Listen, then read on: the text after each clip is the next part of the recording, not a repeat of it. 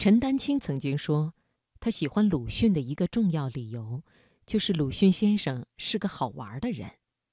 他说：“就文学论，就人物论，鲁迅是百年来中国第一好玩的人。”今晚的读人物，我们就来听时宜的文章。鲁迅是个好玩的人。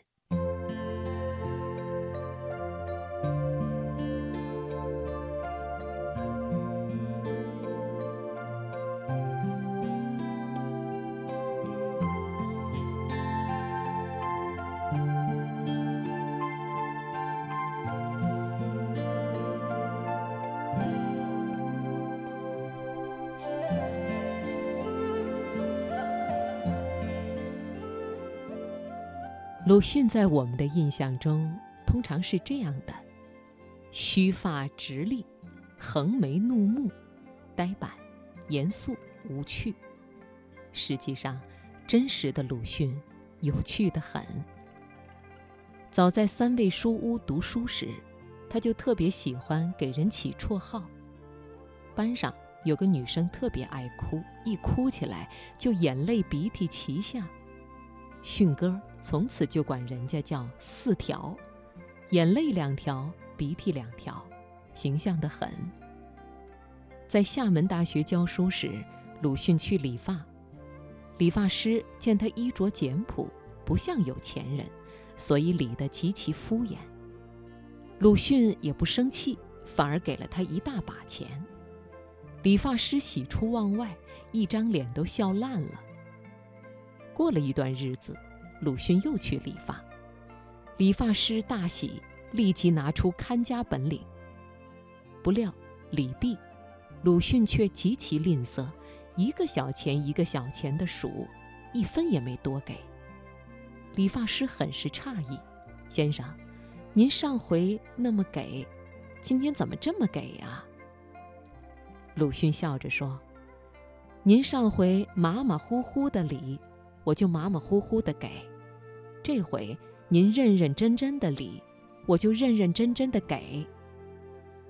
理发师一听，立刻满面通红。鲁迅是民国有名的段子手，他运用无厘头写法，写出了很好玩的奔月。比如他写：“哼，嫦娥将柳眉一扬，忽然站起来，风似的往外走。”嘴里咕噜着：“又是乌鸦的炸酱面，又是乌鸦的炸酱面。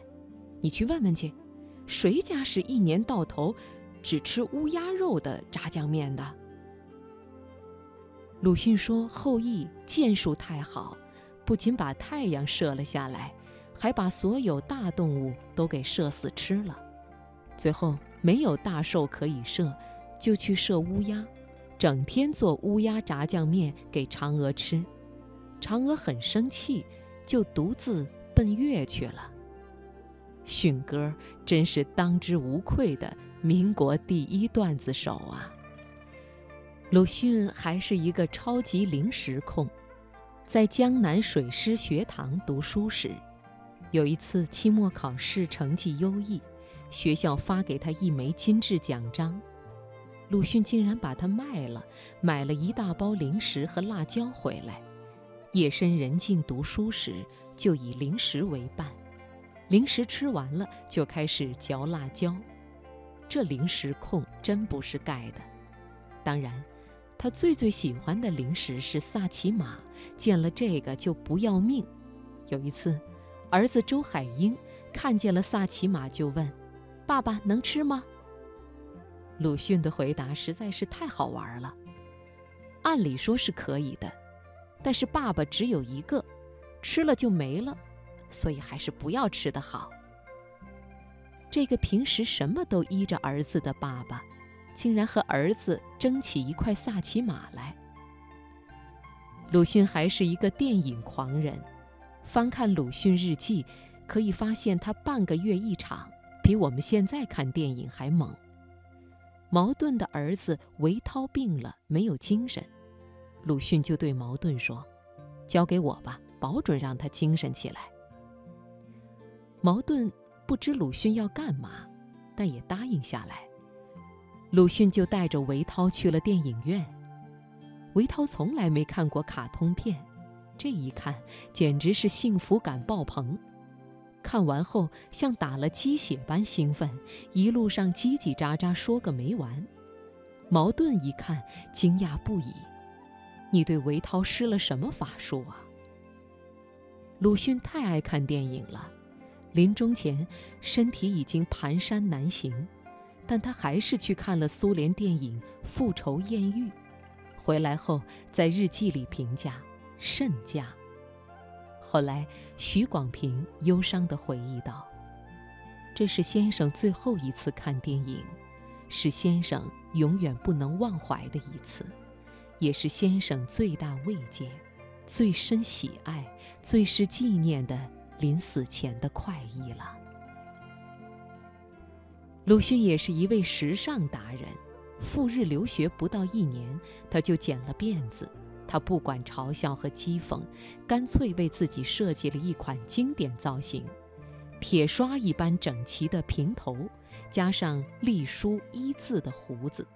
这造型真是非常非常配他，配他的文学，配他的脾气，配他的命运，配他的地位与声名。很少有人知道。鲁迅年轻时很喜欢为自己设计服装。一九一一年，鲁迅就给自己设计了一件大衣，样式简单，还带暗扣，挺阔而新潮。现在的年轻人穿衣喜欢混搭，其实，鲁迅早在民国就开始玩混搭了。他的混搭层次分明，十分前卫。那个年代便有这么前瞻的审美。让人不得不佩服迅哥的眼光和品味。除了文字，鲁迅玩的最漂亮的是设计。他是民国顶尖的设计大师。一九一六年，蔡元培一出任北京大学校长，就慕名请鲁迅为北京大学设计校徽。设计稿出来之后，蔡元培立即拍掌而呼：“绝了！”校徽上，“北大”两个篆字上下排列，“北”字是背对背的两个侧立人像，“大”字是一个正面站立的人像，寓意北大的办学理念即以人为本。鲁迅还是书刊设计大师，他自己著作的封面和扉页装帧设计，几乎都是他一手完成的。他一生设计了六十多个书籍封面，既典雅又极具时代感，个个都是中国书籍装帧史上的经典。如今，大学书籍装帧专业的很多老师都推鲁迅为中国书籍装帧第一人。工作娱乐之外，鲁迅雅趣甚多。最开始，他喜欢养金鱼。后来又特别喜欢养壁虎。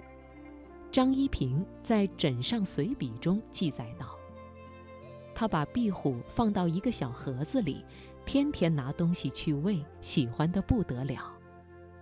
他还喜欢养花，最爱丁香和木槿。